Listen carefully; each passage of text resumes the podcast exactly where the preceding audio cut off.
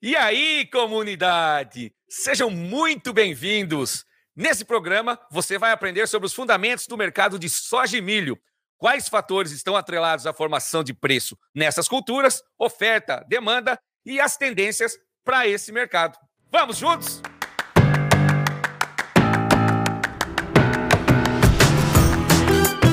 Olá, comunidade! Tudo bem?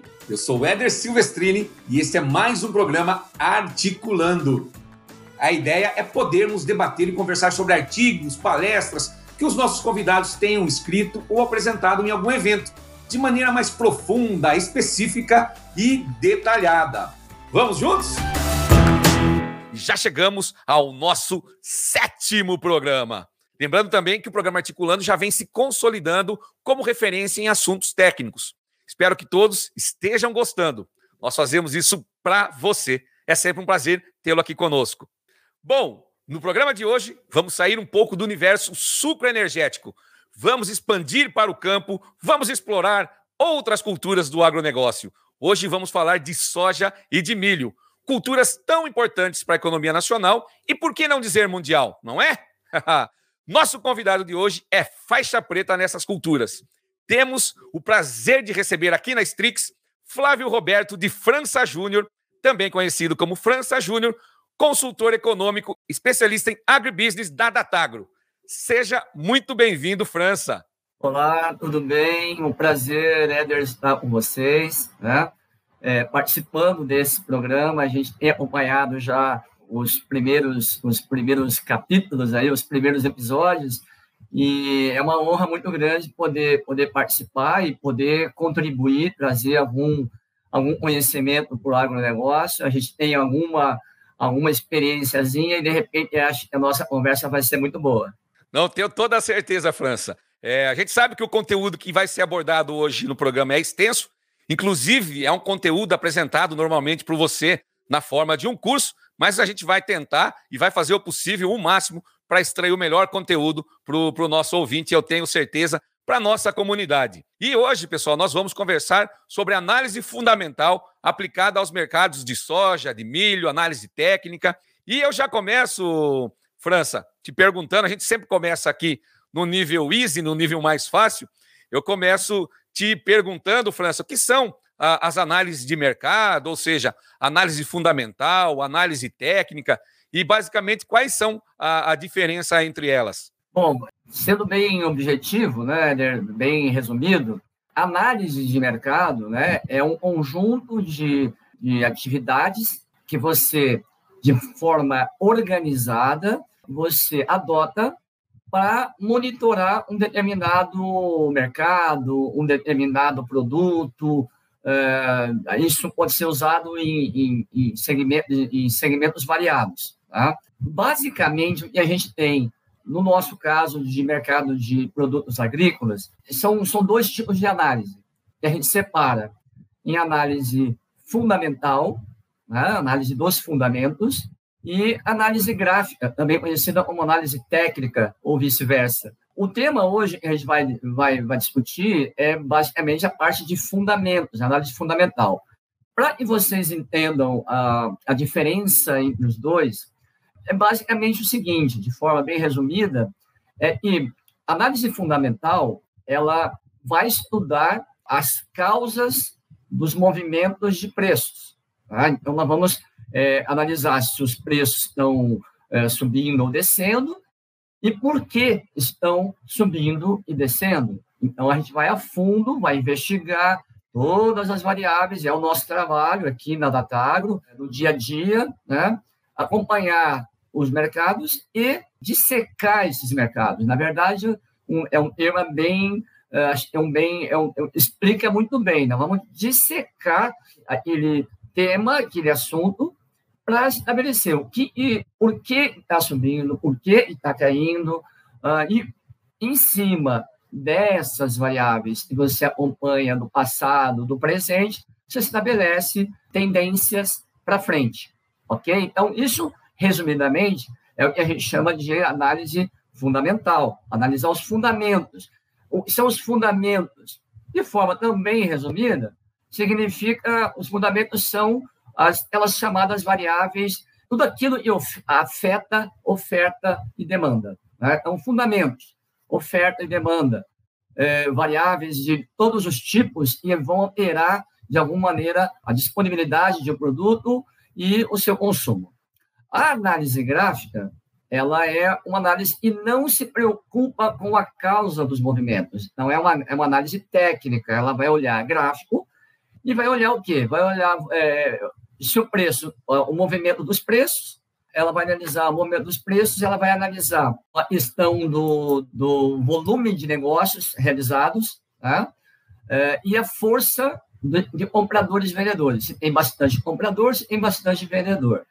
Então, basicamente, a análise gráfica fica nesse, nesse mundo, nesse mundo gráfico, de, de acompanhar movimentos de preços e um, a, um conceito básico de que os preços têm uma lógica, né? os preços não são aleatórios e tem movimentos que se repetem. Né? Então, esse, é, esse é o lado da, da, da análise gráfica. Né? Ela vai se preocupar com o movimento e aí vai tentar identificar movimentos que se repetem. E aí você estabelece tendências técnicas do preço.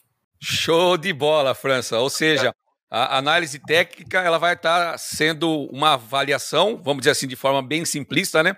De gráficos, por exemplo, de compra e venda de algum produto, enfim, e muito relacionado com os padrões, né? Considerando que esses padrões eles podem se repetir, enfim, em, em, em curto, médio e longo prazo, né? E a gente vai vendo e, tentando observar esses padrões aí para identificar melhores momentos de compra, de venda, enfim, conseguir operar a commodity.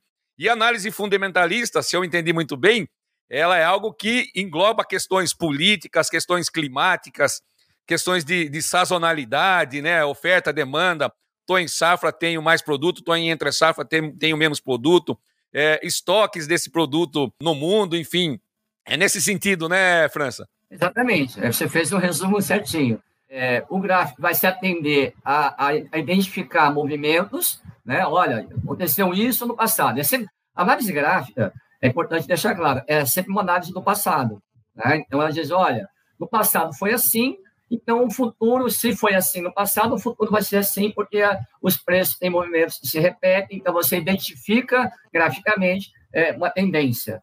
Os fundamentos ainda vamos analisar, como se falou, tudo e está relacionado de economia, de política, né, de, de, de, alguma coisa social que, de uma maneira ou outra, afete os preços, né, são considerados fundamentos. Então, a gente tem que analisar, por exemplo, como você citou, a parte de oferta, de produção, de escoamento, é, a questão de transporte, né? a questão de armazenagem, tem que analisar a questão de demanda em si, né? de demanda internacional. Então, tudo, tudo entra, na verdade. Né? Então, algumas, alguns fatores são mais relevantes, alguns menos relevantes, mas, na verdade, são infinitos os temas que a gente precisa acompanhar para monitorar o mercado, vamos colocar dessa maneira. Legal, legal, Francis. Está vendo? Eu não entendo nada de mercado, e a tua explicação foi tão boa que eu já consegui resumir e já tô logo, logo saindo falando de análise aí também. Hein? Show!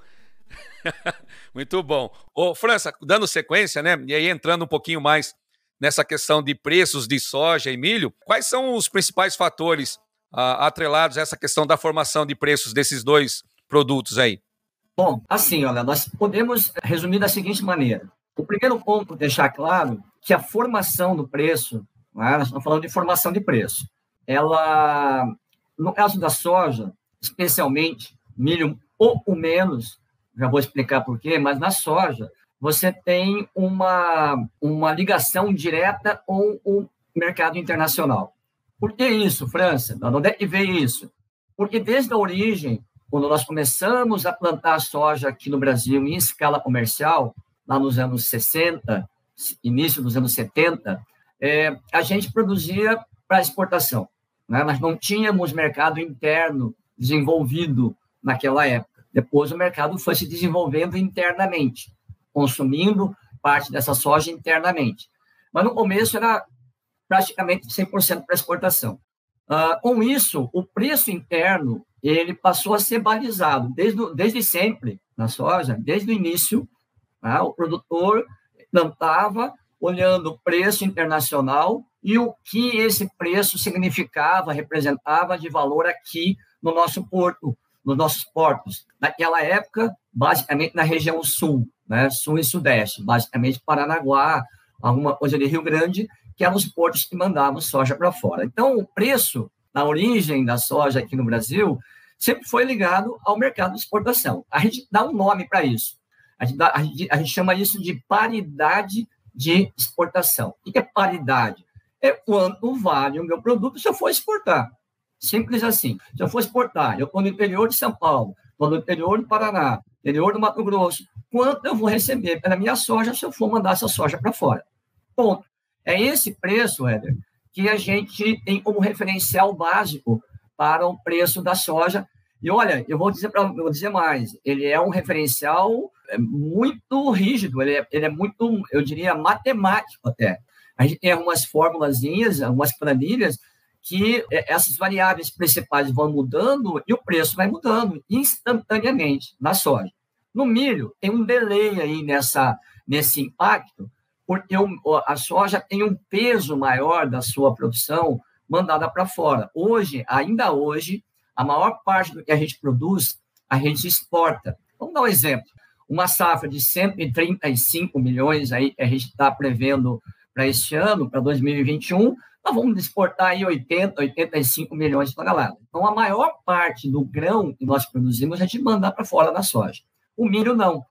O milho, de uma, de uma safra de 100 milhões ou 110 milhões, nós vamos exportar 30, 35 milhões. Né? Então, o peso da exportação do milho ele é menor. Tem um peso maior no mercado interno, portanto, a paridade do milho ela existe, ela é importante, ela impacta na formação do preço mas não de forma tão automática como na soja. Então, esse primeiro ponto eu queria deixar claro: de onde é que vem esse preço? Não é um aleatório, ele não é um maluco que definiu isso, ele vem dessa combinação, né? É, da, da origem do mercado internacional impactada aqui dentro.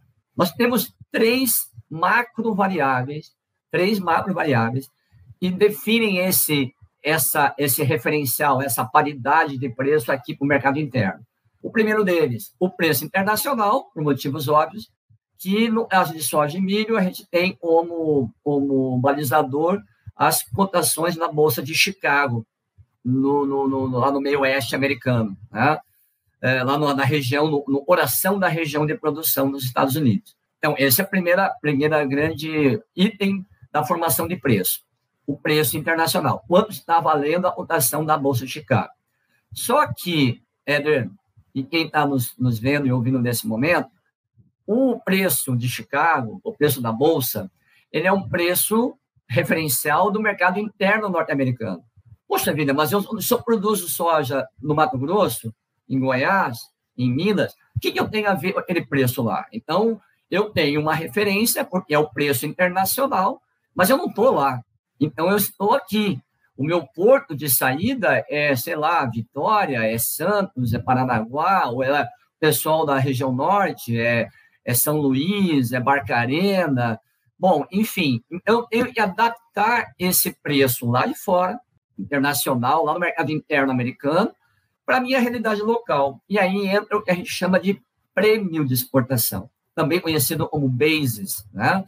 que na verdade nada mais é do que ajustar aquele preço lá de fora para a minha realidade local no meu porto de saída. Por exemplo, referencial sul-americano, Paranaguá, Rosário, na Argentina, como eu citei, os portos do Arco Norte, tudo bem, São Luís, é, é, Salvador, né? É, Vitória. Bom, enfim, você tem a cotação da Bolsa de Chicago, mais esse prêmio, aí você tem o preço de exportação no Brasil ok? Vale para a soja, isso vale para o milho. Fora isso, a terceira variável é a taxa de câmbio, viu, Éder? Porque esse valor que a gente está que tem como referencial Chicago e o prêmio, esse valor é em dólares. Então, eu preciso, para saber o preço no mercado interno brasileiro, e fazer a conversão pela taxa de câmbio. Né? Então, é isso. Essas três variáveis, as três variáveis, é que definem o padrão de preço. Então, se você me perguntar, ah, França, como é que vai ser a safra 22 para soja e milho? Bom, eu vou poder olhar, fazer projeções, analisar é, Bolsa de Chicago, é vai estar em 2022, taxa de câmbio é, vai estar em 2022, é, é loucura total, mas a gente tem que tentar, tentar entender. E o prêmio de exportação, né, é o valor é, somado ou subtraído a Chicago para fazer o preço de exportação. Coisa linda, França, viu? Bem detalhado, viu? Gostei muito. Você já até antecipou e adivinhou uma pergunta que eu vou fazer para a gente fechar o programa, que é logicamente essa questão do cenário para essas duas culturas aí, no curto, no médio e no longo prazo. Mas antes vamos falar um pouquinho de outros assuntos, né? Você trouxe a questão aí do câmbio, do prêmio, enfim. Falando de, de mercado agora, financeiro, qual que é a importância nessa questão do mercado, é, de ações e tudo mais? A questão do prêmio, do câmbio na, na comercialização de soja e do milho, e também já atrelado a essa questão aí, a questão da pandemia que a gente passa aí do Covid-19, como ela tem afetado essa questão do mercado? Então vamos lá, vamos por partes. Em primeiro lugar, a questão de Chicago. Ah, França, então tá, vamos analisar a tendência de Chicago, como é que tá. Eu preciso analisar, aí no caso, de novo, vamos, lá, dois pontos. Eu analiso a parte de fundamentos, né, oferta demanda mesmo, URA, produção, consumo, demanda, blá blá blá, escoamento, tudo aquilo que a gente comentou agora há pouco. E eu preciso analisar, quando eu vou olhar Bolsa de Chicago ou Bolsa de Nova York, qualquer bolsa de qualquer produto, eu não tenho como separar a análise do, do mercado financeiro. Por quê? Porque boa parte, ou uma parte importante dos contratos que são negociados em bolsa, eles, eles têm uma natureza especulativa. Né? Existem os investidores, os chamados especuladores, que entram comprando soja, comprando milho, para especular, para tentar ganhar dinheiro rápido. Tipo, comprar baixinho e vender mais caro, ou vender mais caro e depois comprar mais baixinho, tanto faz. E essa parte, essa turminha aí do financeiro, eles agem geralmente em bloco. É diferente de um cara que vai fazer um hedge na bolsa. O cara do hedge é individual. Agora, o financeiro, ele, é, ele vai em movimento, ele vai em, em bloco, ele vai em manada, né? Então, se tem algum motivo para o cara comprar mais soja, vem uma turma, vem uma galera junto, não é um cara individual.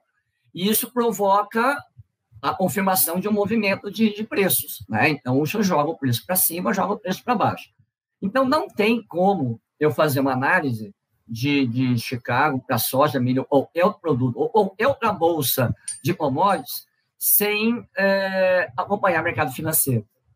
Ok? Então, aí vem a, a, relação do mercado financeiro, porque parte dos contratos negociados são, é, estão na mão né, de investidores, investidores, é, fundos de, de índices, fundos de commodities, né, até mesmo produtores ou indústrias ou exportadores que são normalmente hedgers, eles entram lá na, na bolsa para especular. Então, muito, é, é, eu preciso olhar esse movimento financeiro. E aí, de forma também resumida, nós temos três, talvez aí, uh, o mercado financeiro é muito amplo, né? mas para facilitar um pouquinho a vida da gente que é do agro e acompanha o mercado de soja, nosso foco é a soja, é o milho, é, são três grandes variáveis que vão nos dar o norte do mercado financeiro. A primeira é acompanhar o movimento do mercado de ações, né? mercado de ações. Por que, França? O mercado de ações é, ele nos dá o, o, ânimo daquele momento do mercado financeiro. Então, se o mercado financeiro está mais animado, o pessoal vai comprar mais ações, vai investir mais, acreditando que a economia vai crescer. Então, isso é positivo, porque se o cara compra ações, ele está propenso a investir em soja, milho, trigo, etc. Porque as commodities agrícolas, Éder, são consideradas, no, no, lado financeiro, atividades, são, são produtos bem interessantes para comprar e vender, mas elas são atividades de risco, né? de, de alto risco. Comprar soja, comprar milho, comprar café, qualquer coisa é muito arriscado. Então, o cara só entra nesses produtos quando ele está bem confiante. Se ele tem alguma desconfiança, se ele tem algum, alguma dúvida, ele, ele recua, ele sai desse produto. Então, ações vai me dar como é que está o ambiente, o ambiente financeiro. Está bom ou está ruim? Ações em baixa é ruim para a soja. O pessoal está vendendo ações, então ele provavelmente está vendendo soja e milho. Eles estão no mesmo lado da balança. E se estão comprando ações, provavelmente vai diversificar e comprar soja e milho. Depois você tem petróleo, que é uma ligação muito forte com soja e milho, né? além de eles serem soja e milho serem substituto de de, substitutos de petróleo, de energia, né? por causa do etanol e do biodiesel, também estão no mesmo lado da balança. Se o cara está especulando com petróleo, ele vai tender a especular com soja e milho também. E, por último, o próprio dólar, né? A gente conversou aqui, falou, falou no início agora sobre taxa de câmbio, mas a gente tem que acompanhar como é que está o dólar lá fora, né? Esse dólar lá fora está forte, está fraco? Qual é a postura do governo americano? Né? Ele está tá expandindo a economia, está retraindo a economia, isso vai impactar o dólar e, por consequência, afeta também a nossa taxa de câmbio. Então, essa, essa é a natureza da importância do impacto do mercado financeiro na análise. Então, tem que olhar Chicago, olhar fundamentos, oferta e demanda geral, China, se vai comprar, se não vai comprar, Estados Unidos, acordos comerciais, etc. E tem que olhar mercado financeiro. Beleza, França. Tem que ficar de olho em, em, todos esses pontos aí que você comentou, né? Os movimentos de ações, petróleo, dólar, enfim. Tem que estar antenado, né? E... É, são muitas variáveis. É, eu, eu em nenhum momento disse no início que era fácil. Exato. Porque se fosse fácil, qualquer um né, seria especialista. Né? Então, vamos lá, vamos, dar, vamos, vamos, vamos guardar aí o respeito aí também, né? Não, brincadeira à parte, né? Brincadeira à parte, a gente brinca e tal, mas é, na verdade tem uma lógica. Então, se você entende a lógica, não é simples, é, é, é muita variável, mas se você entende a lógica, você consegue absorver essas informações e consegue canalizar o que a gente pode ter de tendência.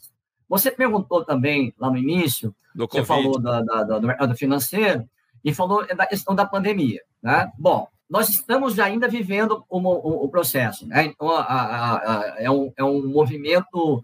Nós estamos vivendo a história, vamos colocar assim. Então, é a maior crise é, da, da humanidade, nunca tivemos nada parecido. Né? Nós tivemos algo, não, parecido até tivemos algumas crises, mas nada nessa proporção, né? atingindo o mundo inteiro, todas as pessoas ao mesmo tempo. Então, isso é, é, é uma novidade. É, então, isso é a história que está sendo vivida agora, em 2020, 2021. Provavelmente nós vamos ter ainda desdobramento disso por muitos anos. Qual é o impacto no nosso setor? Né? No setor do agro, no setor soja e milho, o que, que a pandemia trouxe é, de, de, de, mudança para o nosso perfil?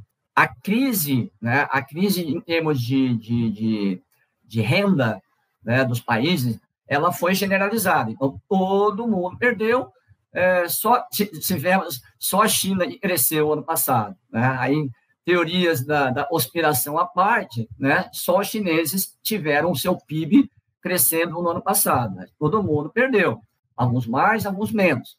Então, o primeiro ponto é uma super recessão mundial. Então, aí o PIB mundial andando para trás, 3, 4%.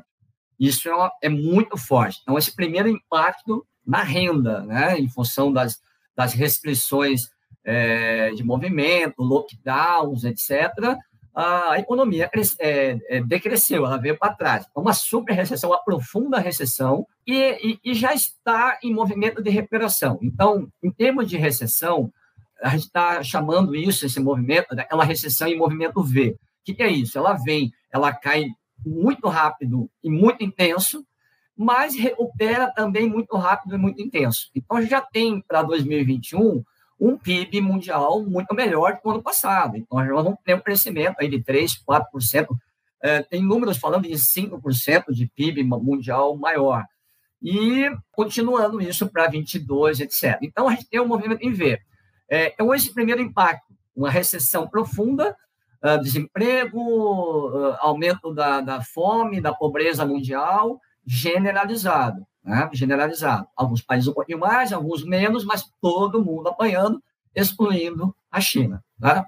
É, embora a China também tenha um crescimento abaixo do, do normal, mas ainda cresceu na, na, na, no último ano. Bom, o, o, segundo impacto, eu acho esse é o mais perverso, viu, Éder? É o impacto do endividamento, do endividamento, do endividamento público, porque todos os governos, todos, sem exceção, para combater a crise, adotaram as chamadas medidas contracíclicas, é, em economias, né, se chama medidas contracíclicas, e são medidas que os governos adotam para incentivar o consumo interno. É baixar, baixar a taxa de juros, é fornecer bastante crédito, é, dar algumas isenções de impostos, né, fazer alguma, algumas medidas, é, auxílio emergencial, nós tivemos aqui no Brasil, isso não foi adotado em poucos raros países, o Brasil adotou essa medida, essa medida distribuiu renda, né, possibilitou as pessoas de comerem, né, então nós tivemos até, por mais absurdo que possa parecer, no Brasil, ano passado, diminuiu a pobreza, né? porque é, em função do auxílio emergencial. Então, são medidas para combater a crise. Porém, Éder, elas provocam um, um profundo endividamento do Estado. Então, a, a, a, questão de recessão a gente já está passando, já estamos saindo, inclusive no Brasil, né? mergulhou 4% no ano passado, provavelmente vai crescer 2%, 3% esse ano. Então, a gente já vai sair desse buraco porém totalmente endividados. O mundo inteiro está endividado, a Europa, a Ásia, Estados Unidos. Então, agora vem o rescaldo disso. Nós temos que, a partir de 21, já adotar medidas para conter esse endividamento e, a partir de, de, agora, começar a reverter esse endividamento. Nós vamos levar 10, 15 anos para recuperar o estrago feito em 2021. Tá? Então, precisamos tomar medida agora para segurar uh, uh, o nosso endividamento e depois diminuindo, o país crescendo, a gente consegue fazer uma, um movimento é, inverso né, de, um, de uma diminuição gradativa desse endividamento do Estado, endividamento público, né, a gente tem no mundo. Né, então, o mundo está quebradinho, os Estados Unidos está quebradinho, Europa, Brasil. Então, nós precisamos reverter isso para poder respirar. Ok? Então, esse é o nosso grande desafio a partir de agora. Como é que faz isso, né? Como é que faz para segurar endividamento público? Tem jeito. Tem aí não é ideologia, direita, esquerda, é privatização, é diminuição da máquina pública, né? Não tem o que fazer. Né? Não tem é, defensor de ser direita ou ser de esquerda. Eu tenho que diminuir, eu tenho que privatizar, tenho que vender empresas ineficientes, botar isso na mão da iniciativa privada para poder é, crescer, gerar emprego, gerar renda, né? Diminuindo a máquina pública, você diminui a chance de corrupção, né? É, no Brasil é endêmico, né? E também é, fazer com que você possa diminuir máquina pública, funcionalismo e tal, para poder é, o Estado gastar menos e controlar melhor o seu, e poder direcionar melhor o que sobra de investimento. França, muito bom. É o que a gente tem visto realmente aí e, e lido é, em notícias, questão de mercado e tudo mais, ah, o desafio é justamente essa recuperação pós-pandemia. Né? A gente ainda está vivendo a pandemia, tem a vacinação, mas são essas reconstruções, né? Como você colocou, é perspectiva de longo prazo para a gente recuperar.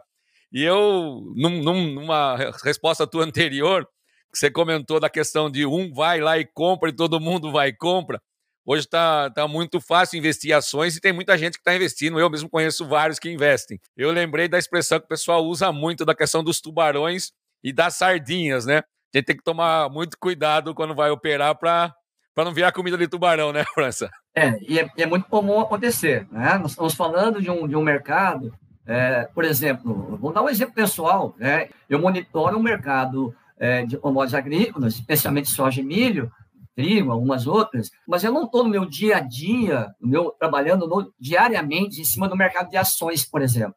Então, se eu individualmente for entrar no mercado de ações, eu corro o risco de ser é, engolido, né? Por quê? Porque há uma tendência, quem está mais, é, em, o, o especialista, que está no dia a dia mergulhado, enxergar os movimentos mais rápido. E você, se você não está, você não vê o movimento. Então, você está entrando na hora errada, está saindo na hora errada. Né? Então, tem que tomar é muito cuidado. Agora, isso é uma nova vertente, viu, viu, Weber? Nos nossos, nos nossos cursos, nos nossos treinamentos, sempre nós temos aí é, 10%, 15% de participantes que são agentes financeiros, agentes de, de, de, de commodities, aí, é, é, é, de derivativos, que estão começando a aplicar em bolsa, na B3, né, ou Bolsa Internacional, é, a gente está começando a conhecer. Só que, no caso, é, se você vai operar soja e milho, é, não dá para você só trabalhar com gráfico. Tá? Então, isso é uma coisa importante. Ele precisa também analisar o fundamento, porque o fundamento sempre prevalece sobre o gráfico. Tá? Então, o fundamento, o, o gráfico é mais simples. Imagina que eu, no gráfico eu não preciso estudar a causa dos movimentos. No gráfico, eu vou só estudar os movimentos e, a, e as curvas e a força disso. E nos fundamentos, eu tenho que dizer ah, por que subiu, por que desceu, então tentar enxergar a tendência. Só que o fundamento vai prevalecer sempre sobre, a, sobre o gráfico. Então, para o cara que é grafista puro e vai entrar para operar milho, operar soja na B3 ou no mercado internacional, ele tem uma chance enorme de se dar mal. Então, ele precisa também acompanhar fundamentos para entender a lógica, porque a, a soja e milho não são apenas é, especulação, apenas mercado financeiro. Eles têm um peso grande nos seus fundamentos. Entendeu? Muito bom, muito bom, François. Agora falando ainda dessa questão do mercado de soja e milho, e já vou fazer duas perguntas em uma aqui. Questão de tá. oferta e demanda, né? Poderia dar alguns exemplos para a gente aí é, dos principais fatores que influenciam esse mercado de soja e milho quanto à oferta, à demanda? Bom, nessa parte mais específica de, de fundamentos, o que a gente precisa monitorar? Bom, evidentemente a origem tudo está na produção, né? A monitorar área plantada, monitorar é, é, período de plantio, né? Se plantou cedo, se plantou tarde, se com mais risco, menos risco, é, monitorar tecnologia utilizada né, no, no, no, plantio, né, se a gente botou bastante tecnologia, se a gente plantou de qualquer jeito, né, como deu. Então, monitorar o clima, clima antes, o clima durante, o clima depois, né, o clima na colheita. Então, a gente tem que monitorar diariamente isso e aí identificar assim, ó, volume primeiro. Né? Então, identificar a área, identificar a tecnologia, clima e volume. Né? Outro a gente vai produzir, outro produziu. E daí você tem a questão da, do consumo, da demanda. Então tem que, tem que ver para onde é que essa soja vai, para onde é que esse milho vai. Ele vai para o mercado interno? Uh, e qual é a, a, a, corrente do mercado interno que ele vai? Ele vai para a indústria de alimentos? Ele vai para a indústria de energia? Né? Então a gente sabe, por exemplo, que o milho, nós temos aí em 2021 provavelmente 7 milhões aproximadamente de toneladas de milho serão processadas para produzir etanol. Então, de uma safra de 100 e nosso número atual é 109, mas a safra de inverno está cheia de, de problemas aí com a falta de chuvas, talvez de menos. Mas vamos arredondar o número de 100 milhões, nós vamos ter aí 6, 7, 6,5, 7 milhões é, destinados para produzir etanol. Então, tem que olhar. Então, onde é que vai o milho? É etanol? Etanol, ok produz etanol, no etanol gera o DDG, que é o, é o resíduo que é usado para ração também. Então, tem produção de etanol, e vai brigar no mercado de etanol ou a cana, né? E vai brigar no mercado de energia com o petróleo, com o diesel, a gasolina. Você tem é, o consumo interno para ração, né? Vamos, vamos, vamos destinar para alimentação animal. Aí todos os tipos de ração, com destaque para pecuária, para Vamos lá, para bovinos, aves e suínos, são os principais. É, ah, vamos usar o milho para alimentação humana diretamente. Então, tá. Então, vai uma parte, vai industrializar para virar farinha de milho, para virar fubá, etc. Derivados do, do, do, do milho para alimentação humana direta. Enfim, indústria química, né, no caso da soja que usa. Então, é isso, estudar consumo. Ou se isso aqui vai para fora, né? se vai para exportação, para as indústrias de outros países utilizarem esse milho, essa soja, esse farelo de soja, esse óleo de soja, tá? Então, basicamente, são essas variáveis que eu preciso acompanhar.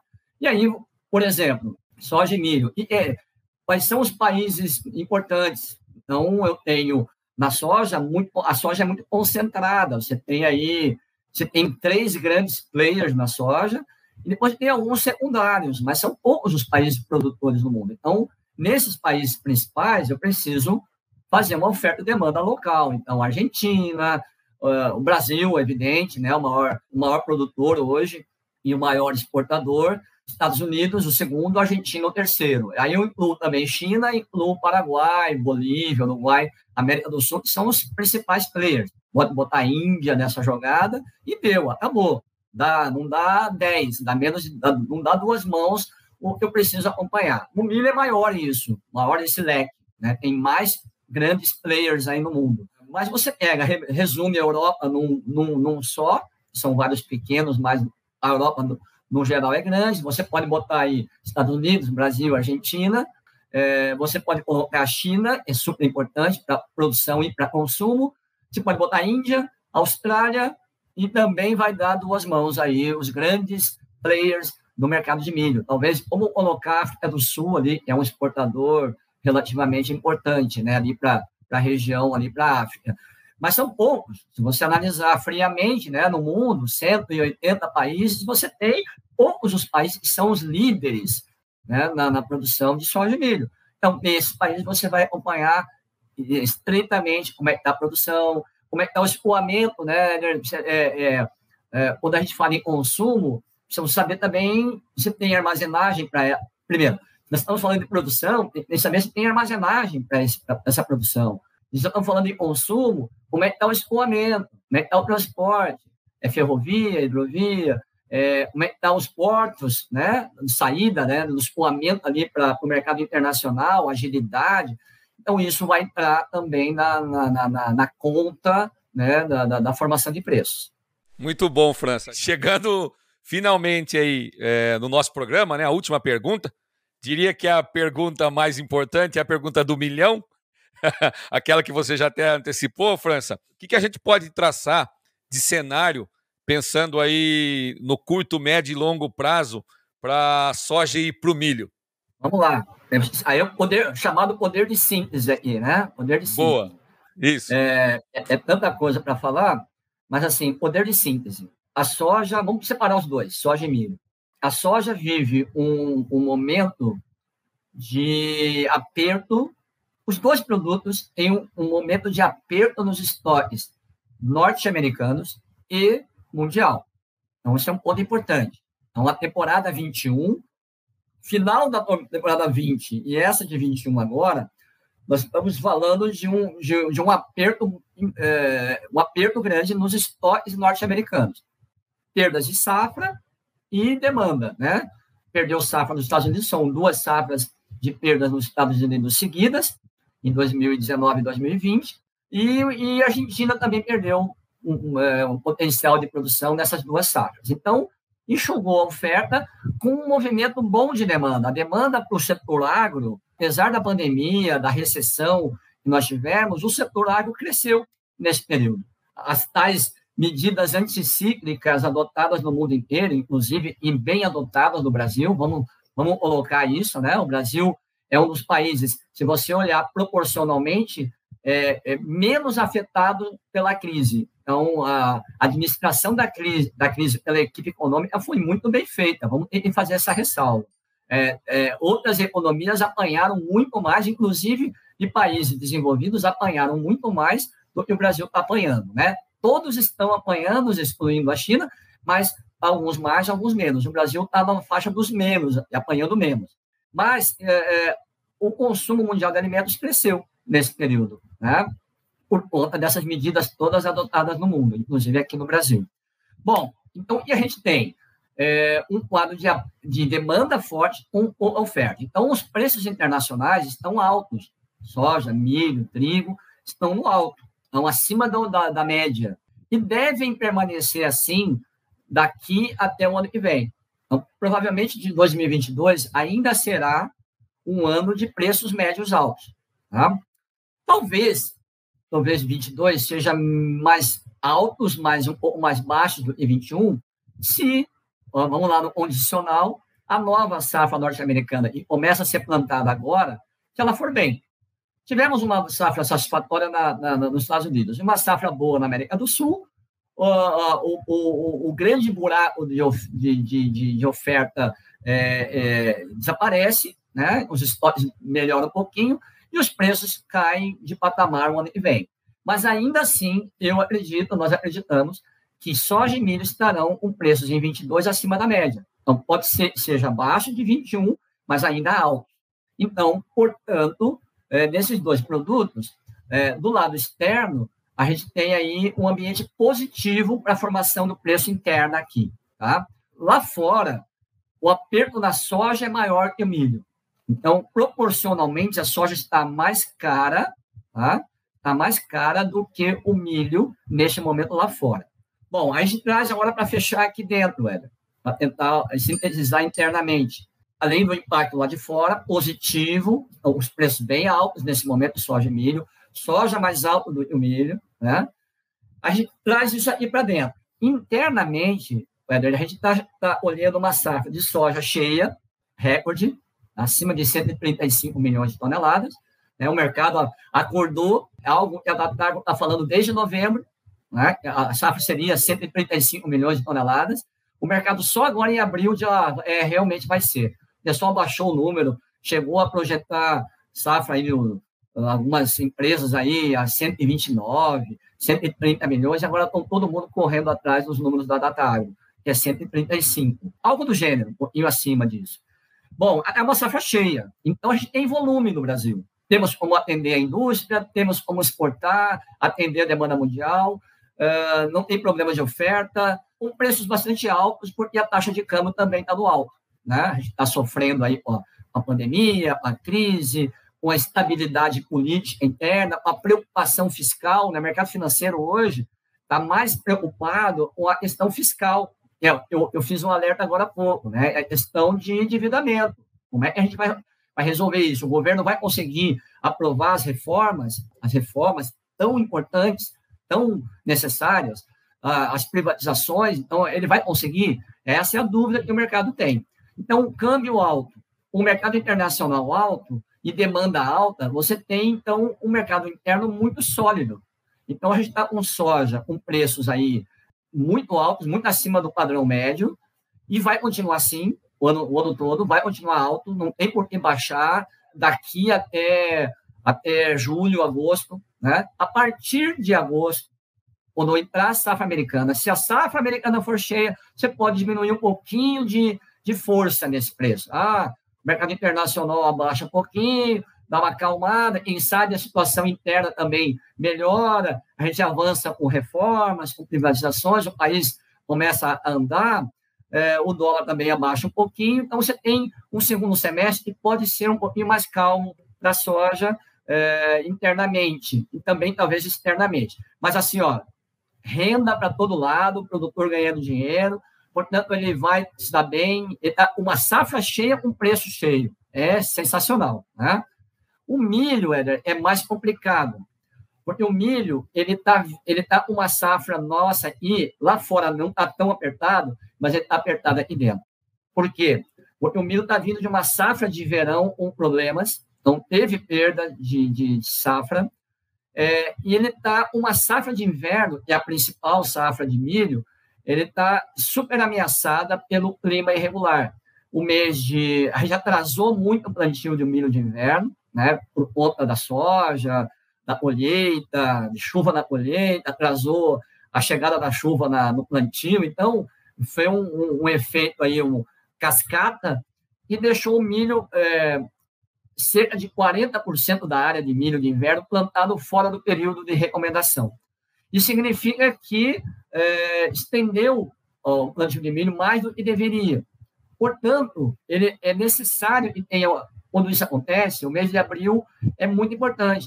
Até março veio bem com as chuvas, mas abril está é, sendo um mês seco e com chuvas bem abaixo do, do, da média ou do normal. Portanto, a safra de inverno está sob risco né, de perdas consideráveis. E aí, meus caros, é, o, a, o problema é grave, porque você tem preço internacional alto, você tem câmbio alto, e você tem uma oferta apertada. Então, os preços do milho dispararam. Hoje, eles são recordes. O preço da soja é muito alto, mas ele é abaixo ainda dos recordes do ano passado. O milho tá, disparou, está muito acima do recorde do ano passado. Aí vocês estão acompanhando.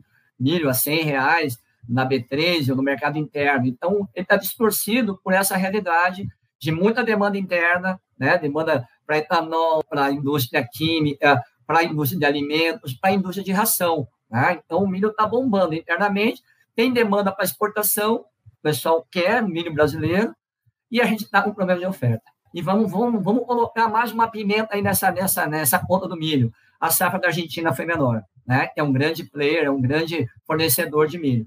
Então, meus caros, no milho, para onde você olha, você vê problemas. E, então, não tem a menor chance de, de, de, aliviar muito a situação de milho na temporada. Então, vamos passar um ano muito apertado. O produtor brasileiro de milho, tudo bem. É, mesmo que ele tenha uma perda de safra, com preço recorde, ele preço. consegue ter uma renda razoável. Mas e o consumidor?